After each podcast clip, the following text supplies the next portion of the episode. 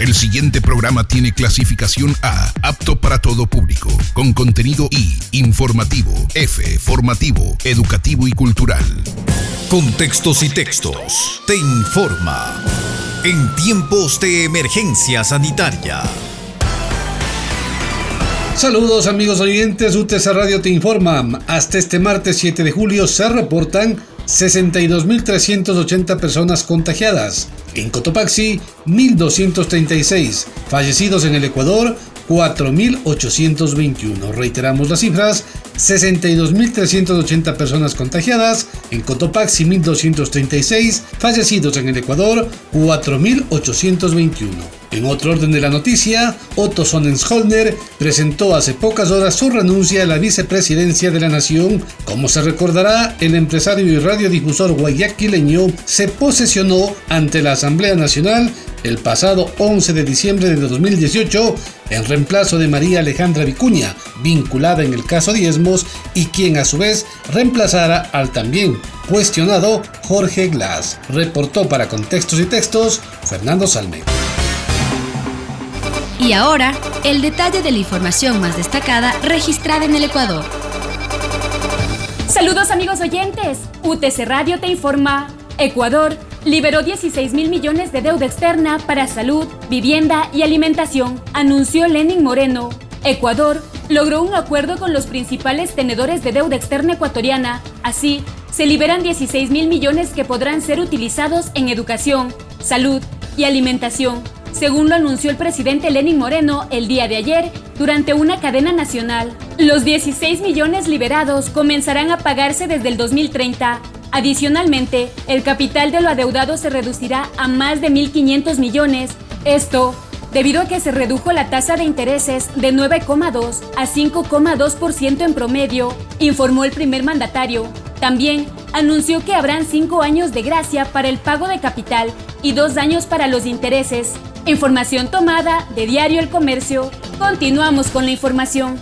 Solicitaron a Ecuador proteger a indígenas del COVID-19. Amnistía Internacional pidió el día de ayer al gobierno de Ecuador un plan de protección dirigido a los indígenas amazónicos frente a la expansión del coronavirus en sus comunidades, donde se encuentran cerca de 1.300 casos positivos. En un comunicado, la Oficina de las Américas de la ONG de Derechos Humanos alertó sobre la amenaza de la supervivencia de los pueblos indígenas que habitan en las provincias orientales del país e hizo un llamado a las autoridades. De acuerdo al último parte informativo difundido por la Confederación de Nacionalidades Indígenas de la Amazonía Ecuatoriana, en las provincias amazónicas se registran 37 fallecidos y 1.276 casos de miembros de comunidades originarias contagiados. Información tomada de Ecoavisa. Seguimos informando.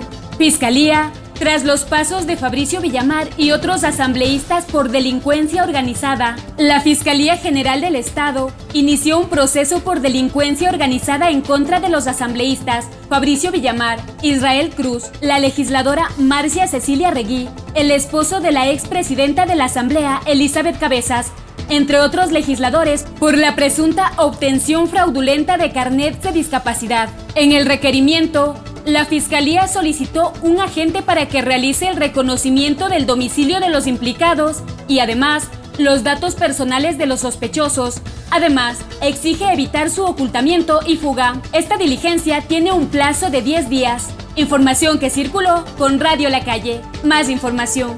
Nueva reforma del Consejo Nacional Electoral impediría que Rafael Correa se postule para candidato a la vicepresidencia en las elecciones del 2021. El Consejo Nacional Electoral anunció que realizó el día de ayer una reforma al reglamento de democracia interna de las organizaciones políticas, con las que se establece en 10 días del plazo para que los candidatos acepten las postulaciones. Además, en la reforma se establece específicamente que el postulante debe ir personalmente a las instalaciones del CNE a la oficina de la Dirección Nacional de Organizaciones Políticas para el caso de dignidades nacionales, a las delegaciones provinciales del CNE en el caso de dignidades de nivel local y a los consulados de Ecuador en el extranjero para los asambleístas del exterior.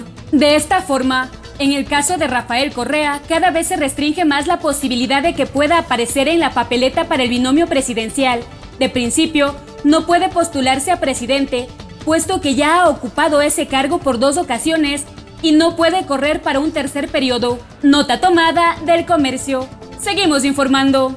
Varios grupos sociales realizaron manifestaciones en las principales ciudades del país. El día de ayer, miembros de distintos grupos sociales se manifestaron en ciudades como Guayaquil y Quito en contra de las medidas tomadas por el gobierno del presidente Lenin Moreno. A la cabeza, la Unión Nacional de Educadores rechazó los despidos de profesores, la reducción salarial a causa de la reducción de su jornada laboral. Además, exigieron los pagos de sus sueldos atrasados. El principal reclamo por parte de los docentes fue la reducción de la jornada laboral de una hora, que representa el 8,3% menos de su sueldo mensual. Argumentan que esta reducción laboral no es real porque debido al COVID-19, su trabajo desde casa ha aumentado. A su marcha en Guayaquil, también se unieron propietarios de los gimnasios, quienes piden la reapertura con aforo limitado de estos centros de entretenimiento corporal. Además, a las afueras de TC Televisión, varios ex trabajadores de los medios públicos incautados en el año 2017 pedían la cancelación de sus liquidaciones, mientras que en Quito se unieron personas en rechazo a la corrupción del IES y de los hospitales públicos. Información que circuló con Pichincha Comunicaciones. Para contextos y textos, reportó Silvia Vega.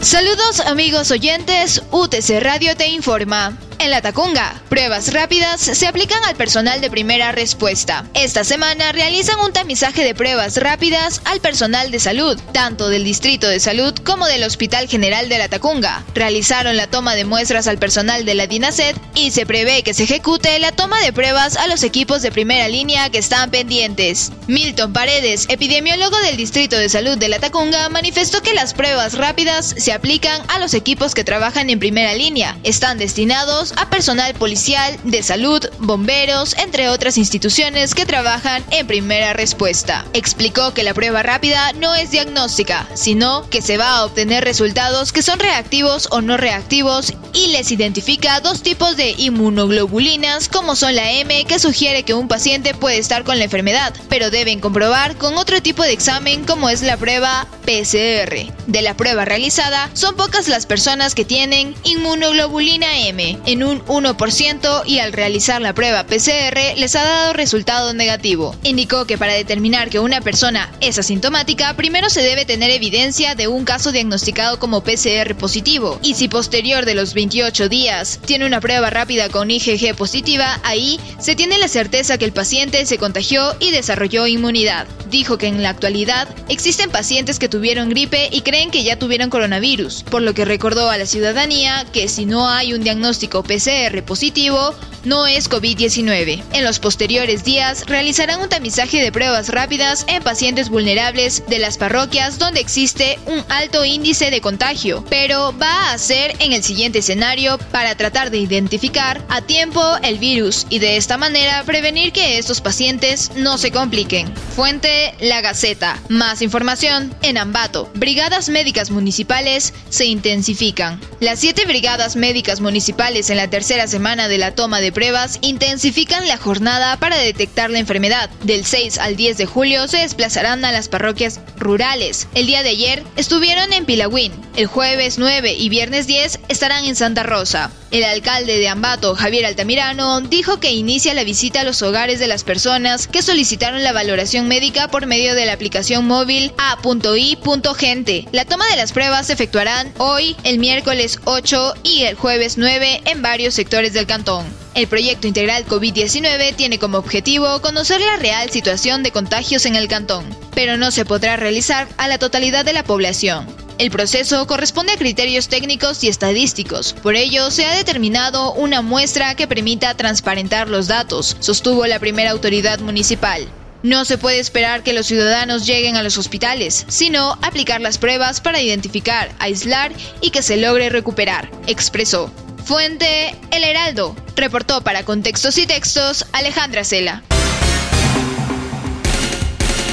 Saludos amigos oyentes. UTC Radio informa. Laguna del Quilotoa ya se encuentra recibiendo turistas. Juan Umajinga, secretario de la Organización de Desarrollo Turístico Comunitario de Quilotoa, en diálogo con medios de comunicación locales, informó que gracias a profesionales jóvenes en turismo de la comunidad, trabajaron en los protocolos de bioseguridad para las diferentes áreas de la laguna. Indicó también que dentro de la zona del Quilotoa no han existido casos importantes de contagio de COVID-19 lo que les ha permitido a los propietarios de diferentes espacios que puedan comenzar a trabajar y atender a los visitantes nacionales e internacionales que están llegando hasta este sector. De igual manera, señaló que la laguna del Quilotoa ya está abierta a los turistas desde hace 15 días. Para esto, cada uno de los establecimientos ubicados en el sector de Quilotoa cuenta con sus respectivos planes de bioseguridad y protocolos para evitar contagios. En otro tema, en Salcedo, las tres cooperativas de buses Primavera, Salcedo y San Miguel reanudan sus actividades. Después de varios días que las unidades han calificado como transporte seguro por la Agencia Nacional de Tránsito y a través de diálogos se llegó al acuerdo que los buses se reactivarán según como lo indica la ley en esta crisis sanitaria. Deberán cumplir las normas de bioseguridad respetando el distanciamiento social entre los asientos. Tras un diálogo mantenido entre el alcalde William Naranjo y el gobernador de Cotopaxi, junto con los transportistas de Salcedo y La Tacunga, se acordó que el servicio de buses intercantonales e interprovinciales se retomará. El servicio de transporte público entre Salcedo y La Tacunga inició este lunes 6 de julio. En otro ámbito de la información, el Ministerio de Educación con la finalidad de garantizar el acceso a la educación. A partir del 20 de julio, iniciará la fase de registro y matriculación para el régimen Sierra Amazonía 2020-2021 a través de la página web juntos.educación.gov.es. El proceso concluirá el 10 de agosto del 2020. Se informó a través de un comunicado que los requisitos para realizar este proceso de matriculación son correo electrónico y cédula del representante, número de cédula de identidad del estudiante, planilla de energía eléctrica del domicilio del aspirante, con el código único que señala la dirección del domicilio. Cabe mencionar que para el proceso deberán matricularse los estudiantes que ingresan por primera vez al sistema educativo fiscal en los niveles de educación inicial, grupos de 3 y 4 años, además de los aspirantes a primer año de educación general básica. También la matriculación la deben realizar los estudiantes que provienen de una institución educativa fiscomisional municipal o particular, desde segundo de educación general básica hasta tercero de bachillerato general unificado. Una vez realizado el proceso, padres y madres de familia o representantes legales inmediatamente podrán consultar la institución educativa asignada para el estudiante en el portal asignado para este tipo de consultas. Para finalizar, la Universidad Técnica de Cotopaxi invita a los profesionales a postularse en las maestrías de Electromecánica, Maestría en Desarrollo Local, Maestría en Lingüística aplicada al idioma inglés, Maestría en Administración de Empresas, Maestría en Sistemas de la Información, Maestría en Electricidad mención Sistemas Eléctricos de Potencia y Maestría en Educación Básica. El proceso de inscripción está habilitado en nuestra página web www.utc.edu.es. Para más información, puedes contactarte a través de nuestras redes sociales oficiales. Nos encuentras como Universidad Técnica de Cotopaxi en Facebook, Twitter e Instagram. Una vez más, de parte de todos quienes hacemos la Universidad Técnica de Cotopaxi, hacemos un llamado a la unidad, a mantenernos fuertes ante la adversidad con una actitud positiva. Al final, la vida vencerá. Para contextos y textos, reportó Marco Altamirano. La información del mundo. Andreina Flores.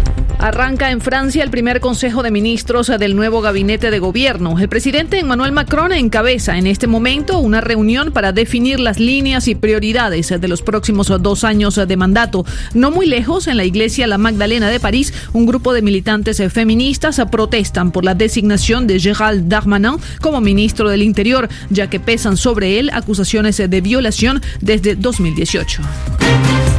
La ONU determinó este martes que el general iraní Qasem Soleimani fue asesinado arbitraria e ilegalmente en una redada estadounidense en enero en Irak. Argumenta que Washington no ha demostrado que Soleimani representaba un peligro inmediato para su seguridad nacional. La aplicación de videos cortos TikTok anunció que próximamente dejará de operar en Hong Kong tras la entrada en vigor de la nueva ley de seguridad nacional promulgada por China en ese territorio. Una ley que da poderes importantes a la policía para arrestar y censurar a los manifestantes pro democracia. Horas antes, Facebook, Google y Twitter anunciaron que dejaban de responder a los pedidos del gobierno y las autoridades de Hong Kong para que entregaran información sobre sus usuarios. Por su parte, el secretario de Estado norteamericano Mike Pompeo declaró que Estados Unidos estaba considerando prohibir las marcas chinas de celulares como Huawei y ZTE, así como aplicaciones de redes sociales chinas, incluida TikTok, temiendo que el gobierno chino le exija a sus empresas dar información y vigilar a sus usuarios. Mike Pompeo. Ciertamente lo estamos tomando muy en serio. Hemos trabajado en este mismo problema durante mucho tiempo, ya sea por los problemas de tener la tecnología Huawei en su infraestructura Hemos ido diciéndolo por todo el mundo y estamos haciendo un progreso real para sacar eso. Declaramos a la empresa china ZTE un peligro para la seguridad nacional estadounidense. Hemos hecho todas estas cosas y con respecto a las aplicaciones chinas en los teléfonos celulares, puedo asegurar que Estados Unidos también tomará medidas. En Europa, las nuevas cifras de fallecidos por la pandemia sobrepasan las 200.000 personas, a más de dos tercios en el Reino Unido, Italia, Francia y España. Europa sigue siendo el continente más afectado por la pandemia de COVID-19 y el país más afectado es Reino Unido, con 44.236 víctimas.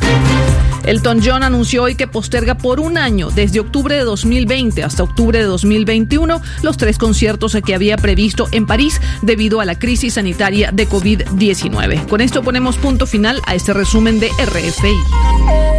Aquí estamos. Hacemos contacto directo desde el corazón de Cotopaxi con el personaje de hoy. UTES Radio saluda al alcalde de Macará, el doctor Alfredo Zuquilanda, Gracias, doctor, por atender esta llamada telefónica de Fernando Salme del UTC Radio. Queríamos nosotros aprovechar para saludarle y para preguntarle cómo van las cosas por ese querido cantón. Usted en un principio denunciaba que hay la posibilidad de desabastecimiento de productos en un principio de esta cuarentena. Sin embargo, tenemos entendido que los problemas aparentemente se habrían incrementado. Por favor, Alfredo, cuéntenos cómo está la situación. Bienvenido. Gracias, Fernando, y gracias a UTC Radio por la oportunidad que me brinda de saludar a esta hermosa provincia del Cotopaxi, a los amigos de la Tacuca. En cuanto a la pregunta, debo indicar lo siguiente. Acá en Macará estábamos luchando duro y resistiendo bastante, eh, pues eh, con esfuerzos propios, eh, durante la pandemia. Desde marzo acá hasta el 25 de junio tuvimos tres casos positivos que no sorteamos ventajosamente y se sanaron hasta el 25 de junio los tres casos importados, uno de Colombia, otro de Guayaquil y un tercero del hermano pueblo de Paltas, de Catacoche.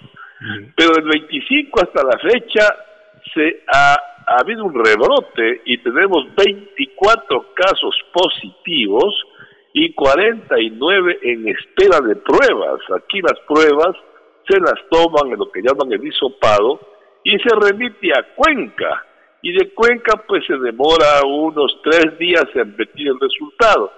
Dentro de los 24 que ya han dado positivo, tenemos lastimosamente el fallecimiento de una señora que por falta de, de camas en el hospital de Loja falleció.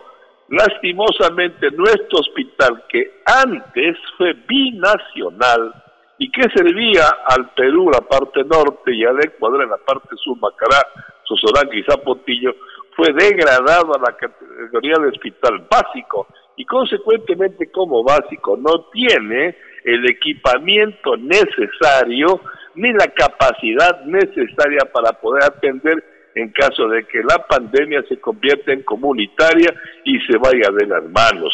De tal manera que el problema es ese. El problema, pues, la, la, el contagio aquí en Macará, pues se presume que viene de Loja o del Perú, porque lastimosamente hay personas que por ganarse unos centavos más están llevando eh, artículos hacia el Perú y trayendo del Perú hacia Macará. Pese a que está la frontera cerrada, lastimosamente, pasan por lugares clandestinos y ponen en peligro de contagio a la ciudad de Macará y al cantón Macará. Y está ocurriendo esto.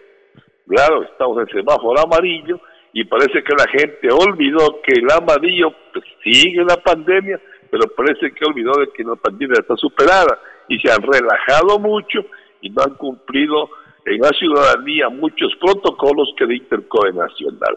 Ese es más o menos el panorama aquí en Macará. Alfredo, y ante ese panorama, ¿cuál es eh, la propuesta? ¿Qué es lo que van a hacer ustedes como autoridades? ¿Cuál es la respuesta que desde el gobierno central, desde el Ministerio de Salud, ha recibido usted ante esta realidad que tiene Macará? Bueno, como paradoja de esto, eh, desde el 5 de junio se conoció un acuerdo ministerial que eliminaba el distrito de salud de Macará. Nosotros como autoridades y yo como alcalde hemos encabezado un movimiento de rechazo a ese acuerdo y de reivindicación a Macará. Ventajosamente ha habido sensibilidad y el día viernes pasado estuvo aquí el viceministro de Salud, el doctor Solórzano, Francisco Solórzano, quien vino a decirnos pues que el distrito de Macará no se toca y seguimos adelante pero el hospital sigue siendo básico, pero se ha comprometido a reforzar al hospital, a fortalecer con más médicos y más servicios. ¿Por qué? Porque siendo básico aquí no hay oncología, no hay urología, no hay geriatría, no hay cardiología y eso pone en peligro más que tampoco hay infectología ni epidemiología que es el problema actual y eso pone en peligro mucho la situación de la salud de Macará. Además, para tratar de paliar el problema del contagio que ya se ha vuelto casi comunitario, hemos resuelto nosotros eh, pedir al COE provincial que el toque de queda se inicie a las 7 de la noche, no a las 11 como está dado, que haya ley seca, que se controle la venta de combustibles por parte del ejército, porque es un problema grave. Se llevan mucho combustible al Perú, mientras que para gente agricultora no hay combustible, una cosa media rara. Y además, pues, si ha resuelto que en caso de que la ciudadanía no nos colabore y sube el número de contagios, volveremos al rojo. Ahí estamos así. Esperemos que esta semana no pase las cosas a mayor, no se incrementen los contagios y la ciudadanía nos colabore adecuadamente para evitar que la pandemia se convierta en comunitaria y tener consecuencias nefastas por Cantón Macará. El COE Nacional ha ofrecido ya a ustedes entonces la asistencia necesaria y se van a realizar pruebas para determinar dónde están los focos de contacto, de contagio, perdón, si es que son de ahí, de la zona y aislarlos o van ustedes a esperar que se vaya dando una evolución normal de la enfermedad? No, no, no. Nosotros estamos solicitando al Ministerio de Salud que nos manden unas mil pruebas rápidas para establecer un diagnóstico presuntivo de cómo está la situación a nivel de contagio y poder tomar medidas más fuertes y más restrictivas. Pero hasta el día de hoy acá no se conoce qué será prueba rápida, peor pruebas PCR. Como digo y repito, hospital básico, a más de que nosotros como municipio hemos afrontado el problema con nuestros propios fondos. No tenemos ninguna ayuda del central, no nos han dado nada. El gobierno no nos ha apoyado casi que con nada, que nos sean unos 400 kilos alimenticios que hemos repartido desde hace como dos o tres meses y nada más.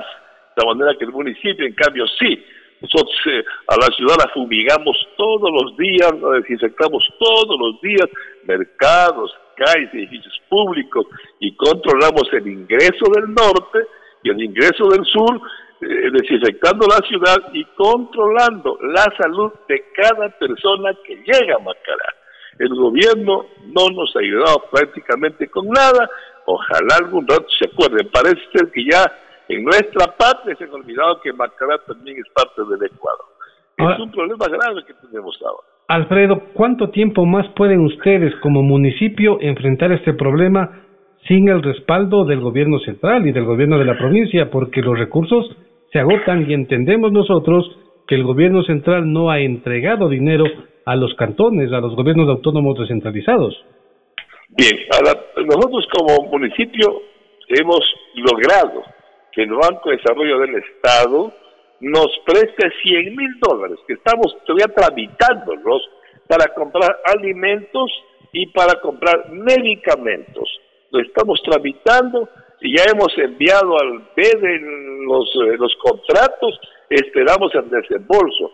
No obstante aquello, el municipio de Macará hasta la fecha ha entregado 7.500 kits alimenticios. En Macará somos 20.000 personas, tres meses sin trabajar prácticamente. Hay una situación de, de hambre y de explosión social que puede darse por la falta de alimentación. Esperamos con el préstamo del BED comprar 5 mil kits más y repartir aquí en el cantón a la gente que realmente necesita. Lastimosamente, aquí en Macará, el día que el trabajador, agricultor, comerciante, ganadero no trabaja, no come porque aquí el trabajo es del día a día, la comida es del día a día. De esta manera también hay un problema serio en la parte social. La parte agrícola pues ha funcionado bastante bien y han trabajado bien porque se ha facilitado todo y nos han dado de comer porque realmente el desabastecimiento aquí originalmente se sintió, pero ya en los actuales momentos ya no. Tenemos bastante alimento porque los agricultores con apoyo municipal en muchos casos están produciendo adecuadamente la tierra y hemos dado, nos han dado de comer tranquilamente y bien. De manera que en esa parte, en cambio el comercio es cero. Y en una provincia, en un cantón de frontera que está de Perú a un kilómetro, realmente no hay comercio. La ganadería es muy baja, pero el problema de comercio es grave.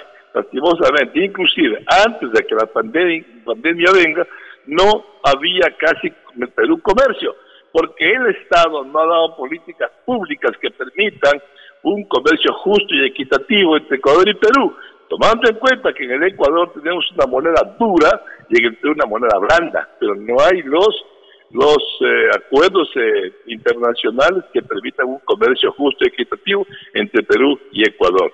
Entonces, por esa parte también estamos padeciendo, ¿no? Ojalá las cosas se den, tenemos un ministro que es de Acariamanga, paisano nuestro, amigo de nosotros, que ojalá pueda dictar medidas adecuadas para el comercio, es el ministro Iván Montaneda. De manera que estamos esperando, estamos haciendo gestiones, tenemos inclusive un jefe del Comando Conjunto de las Fuerzas Armadas, que también es de Macará, y aquí estuvo el día viernes pasado, porque él conversó un poco, ojalá nos puedan ayudar también. Vamos a ver, vamos a ver, Fernando. Ojalá, Alfredo, con las amistades que tiene usted pueda conseguir algo que pueda hacer que el gobierno se acuerde de que Macará, como dice usted, también existe. Normalmente, Alfredo, ¿cuál es la eh, el ritmo? ¿Cuál es el motor que mueve a Macará? ¿El comercio, el turismo? ¿Cómo sobreviven ustedes y cuál es la diferencia ahora que vamos ya más de 110 días con esta zozobra de no saber qué hacemos? Bueno, en los últimos tiempos, diría que años, lo que mueve a Macará es la agricultura. Aquí el arroz de Macará es el mejor del mundo. Me consta el no, Si no, a tu esposa le preguntas. Entonces, el arroz de acá de Macará es el arroz mejor. Entonces la gente cultiva, hace agricultura y cultiva arroz. Esa es la fuerza que mueve a Macará ahora. El comercio es incipiente porque te digo que no hay políticas públicas que permitan un adecuado comercio, donde todo se convierte en contrabando.